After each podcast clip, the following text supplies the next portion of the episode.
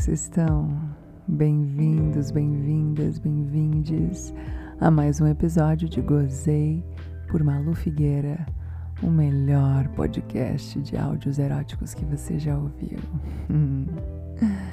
e hoje trazendo mais uma pérolazinha, uma pílulazinha, um dropzinho da nossa série Signos na Cama, com uma luzinha aqui e hoje trazendo o escorpião, o signo da vez, o tão aguardado, o tão famoso por suas habilidades sexuais. Será que é isso mesmo? Vamos ouvir, quero que vocês me digam, hein? E não esqueçam de visitar meu site, viu? Recém saído do forno, tá uma delícia.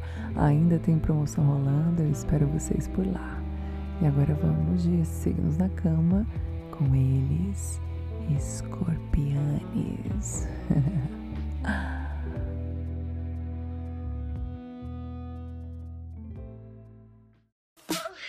Uh, transar com gente de escorpião é sem dúvida intenso.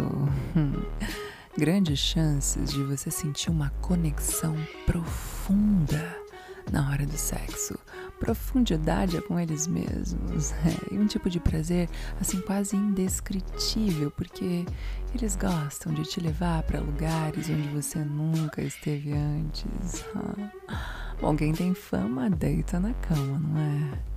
Costumam gostar de jogos, fetiches, fantasias, BDSM Ai, que delícia. É, mas cuidado com a expectativa, viu? Porque se você acha que só porque vai transar com uma pessoa de escorpião vai ser o melhor sexo da sua vida, lembre-se: o melhor sexo da sua vida é aquele que você faz.